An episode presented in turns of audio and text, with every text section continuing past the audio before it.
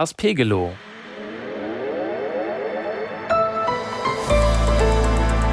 Die ARD Infonacht Nachrichten um 5.31 Uhr mit Gabriela Kühne.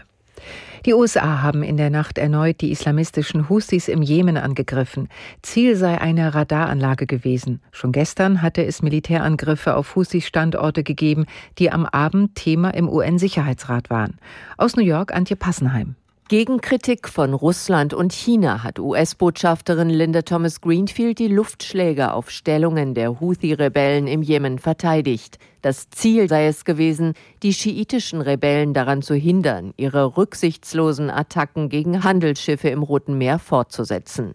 Die Einsätze seien nötig und angemessen gewesen. Sie seien im Einklang mit internationalem Recht und auch mit dem der USA auf Selbstverteidigung gewesen.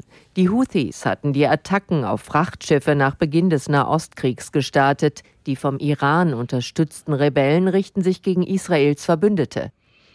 Bundespräsident Steinmeier hat die Menschen in Deutschland dazu aufgerufen, verantwortungsbewusst zu wählen. Er sagte der Süddeutschen Zeitung, die Geschichte habe gezeigt, Extremisten hätten stets Unglück über das Land gebracht. Der Bundespräsident reagierte damit auch auf Berichte über einen Austausch von AfD-Politikern mit rechtsextremen Kreisen in Potsdam.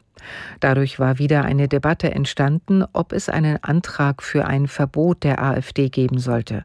Steinmeier schätzt, dass ein solches Verbotsverfahren sehr lange dauern würde. In Taiwan stimmen die Menschen heute über ein neues Parlament und einen neuen Präsidenten ab. Fast 20 Millionen sind berechtigt, ihre Stimme abzugeben. Die Wahllokale schließen um 9 Uhr am Vormittag deutscher Zeit. Wer die Wahl gewinnt, entscheidet auch darüber, wie sich das schwierige Verhältnis zu China entwickelt. Der IT-Konzern Microsoft ist zwischenzeitlich das wertvollste Unternehmen der Welt geworden. Die Firma aus dem US-Bundesstaat Washington hat den iPhone-Hersteller Apple aus Kalifornien überholt. Aus San Francisco Nils Damz.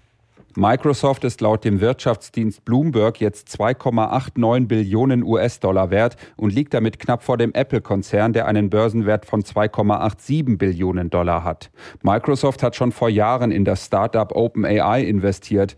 Die Firma aus San Francisco hat den Chatbot ChatGPT entwickelt, der mit künstlicher Intelligenz funktioniert. Die Technologie kann unter anderem Texte, Bilder oder Programmcode und zunehmend auch Videos erstellen. Microsoft baut künstliche Intelligenz mehr und mehr in seine Produkte wie das Office-Paket ein. Allein im letzten Jahr gewann der Konzern über eine Billion Dollar an Wert.